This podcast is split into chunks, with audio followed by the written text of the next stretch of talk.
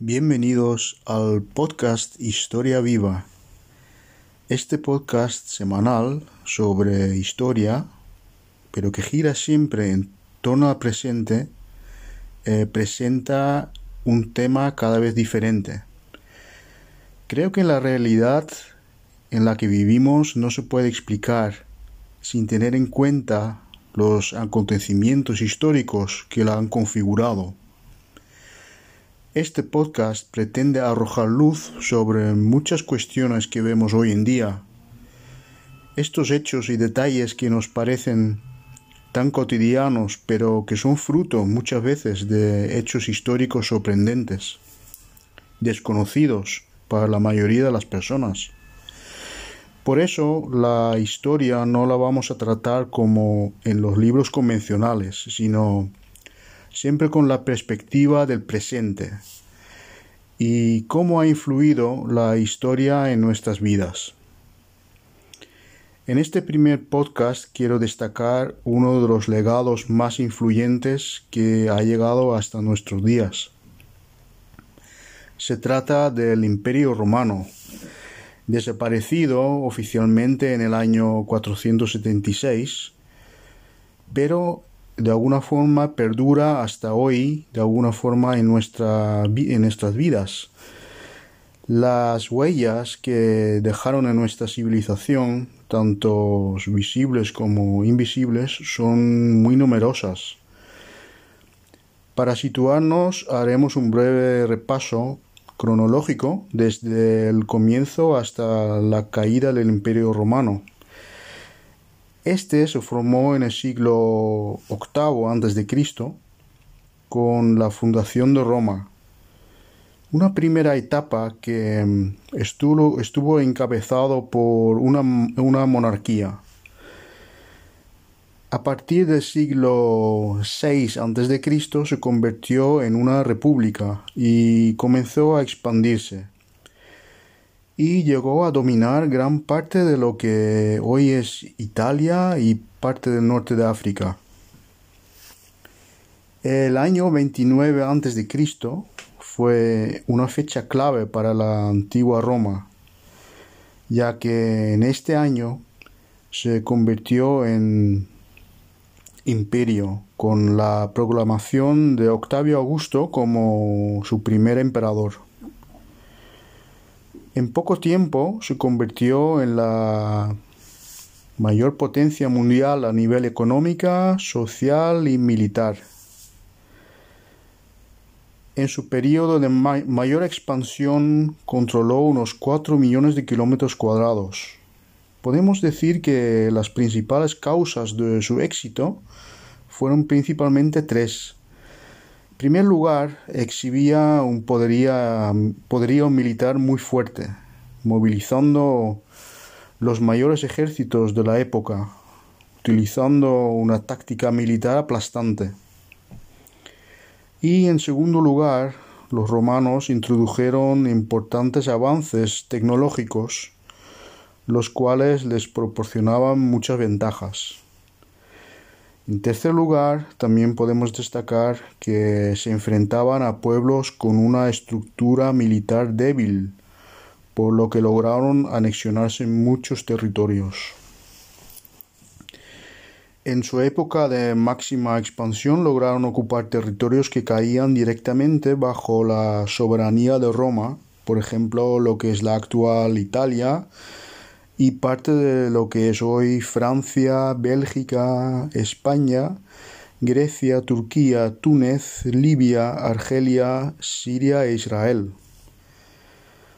También lograron anexionarse territorios durante el reinado de los emperadores Augusto y Nerón, territorios que actualmente conforman Inglaterra, parte de Alemania, Austria, Croacia, Albania, Marruecos y Egipto.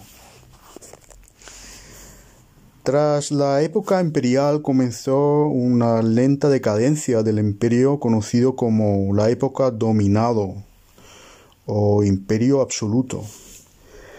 En realidad, una configuración del Estado en torno al poder único del emperador.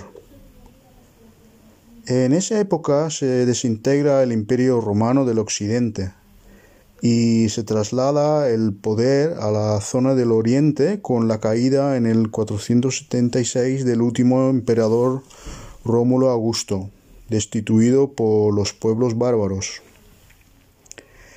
Se establece entonces una nueva capital del imperio liderado por Constantino, que fundó Constantinopla, que es la actual Estambul. A partir de, este momento nació el imperio, el imperio bizantino, despojándose completamente de la religión romana y adoptando la religión católica. A su vez, el imperio bizantino perduró oficialmente hasta el año 1453. Podemos decir que las razones principales del desmoronamiento del poder de Roma se pueden resumir en dos motivos. La primera fue claramente el gran caos político que existía en el imperio, con una administración muy burocrática y corrupta. Además, había facciones que provocaban batallas internas para hacerse con la hegemonía militar. Por otro lado, el imperio había crecido tanto que era imposible de controlar. Se crearon muchos estados secundarios que escapaban del control de Roma y además eh, tuvieron que hacer frente a una amenaza exterior cada vez más fuerte. Pero lo que nos interesa, y es el objetivo de este podcast, es el gran legado que dejó la antigua Roma y que perdura en la actualidad. Sin duda, el legado social es uno de los más importantes. Se trata de una herencia inmaterial que tiene su máxima representación en la lengua. Como sabemos, los romanos se comunicaban en latín, una lengua muerta en la actualidad, pero que sirvió de raíz para muchos idiomas que se configuraron dentro de su imperio y que hoy en día constituyen una derivación del latín original. Las muestras más claras se encuentran en el, idioma español, el portugués, el francés, el romano y por supuesto el italiano. Incluso el inglés, a pesar de que es una lengua germánica que surgió de los reinos anglosajones, eh, cuenta con la mayoría de sus palabras que derivan de la raíz latina, ya que fue lengua franca del cristianismo y se utilizaba entre los intelectuales de la época. Aparte de la lengua, han perdurado hasta hoy, por ejemplo, los números romanos, que en ocasiones siguen utilizando y se sigue enseñando en los programas educativos. Otra cosa muy remarcable es em, el calendario, que lo vemos tan normal hoy en día. Eh, lo seguimos empleando, fue introducido por Julio César en el año 46 a.C. Este calendario juliano fue en realidad una adaptación del calendario romano sobre una base que ya empleaban en el antiguo Egipto. Hoy en día empleamos el calendario gregoriano, que en realidad se diferencia solo un 0,002% del calendario juliano. Otra influencia indudable de los romanos que se encuentra en el actual sistema judicial, que tiene su fundamento en el ius romanum, es decir, el ordenamiento jurídico que rigió a los ciudadanos de la antigua Roma. El denominado derecho continental y los códigos civiles contemporáneos tienen sus raíces en el derecho romano, aplicado en los países europeos, sudamericanos y en gran parte de África y Asia. Cosas tan cotidianas como la hipoteca o un contrato eh, ya eran instituciones jurídicas en la época romana. Además, gran parte de las expresiones jurídicas latinas se siguen empleando hoy en día. El llamado Corpus Juris Civilis se considera el documento jurídico romano más importante e influyente en la historia de la humanidad. Otro de los hechos sociales importantes de la época romana fue la invención de lo que hoy conocemos como los periódicos. Los romanos inventaron un noticiero llamado acta diurna o acto cotidiano que consistía en placas talladas de roca y metal donde se comunicaban las noticias más importantes del día. Otra curiosidad poco conocida es que los romanos crearon el concepto de estado de bienestar. Configuraron un sistema de asistencia pública para los más necesitados. Fue en realidad el representante Gaius Gracchus quien introdujo, por ejemplo, la repartición de alimentos en épocas de hambruna, guerra o catástrofes ya se preocupaban por las desigualdades entonces en su imperio, lo que costaba en realidad ingentes cantidades de dinero. También hay que decir que muchos gobernantes aprovechaban estas medidas para ganarse el apoyo del pueblo. Más tarde, el emperador Trajano creó el programa Alimenta, suministrando subsidios de alimentos, ropa y educación a los más pobres y huérfanos. El Estado romano también era un gran patrocinador de arte y espectáculos.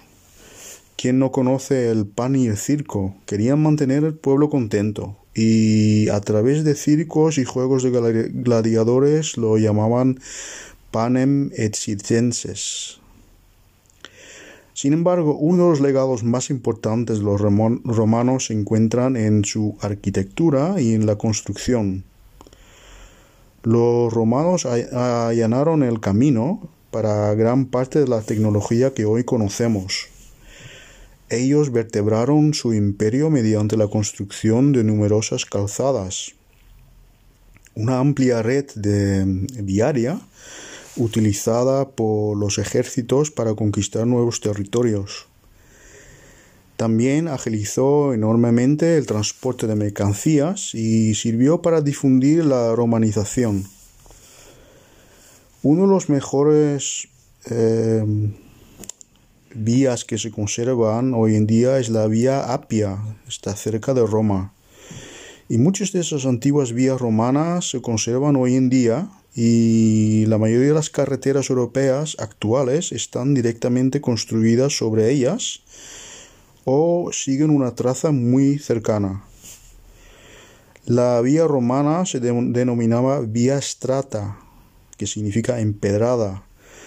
Este nombre aún hoy perdura en las palabras street en inglés, strasse en alemán y strada en italiano.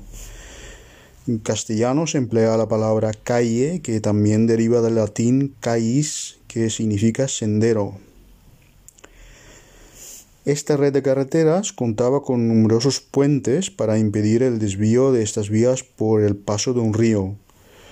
Hoy en día se siguen existiendo muchos de estos puentes e incluso algunos están en uso, como es en el caso del puente de Alcántara y el de Mérida, en Extremadura. Este último solo es, eh, se emplea para el paso peatonal, igual que mm, el majestuoso puente romano de Córdoba.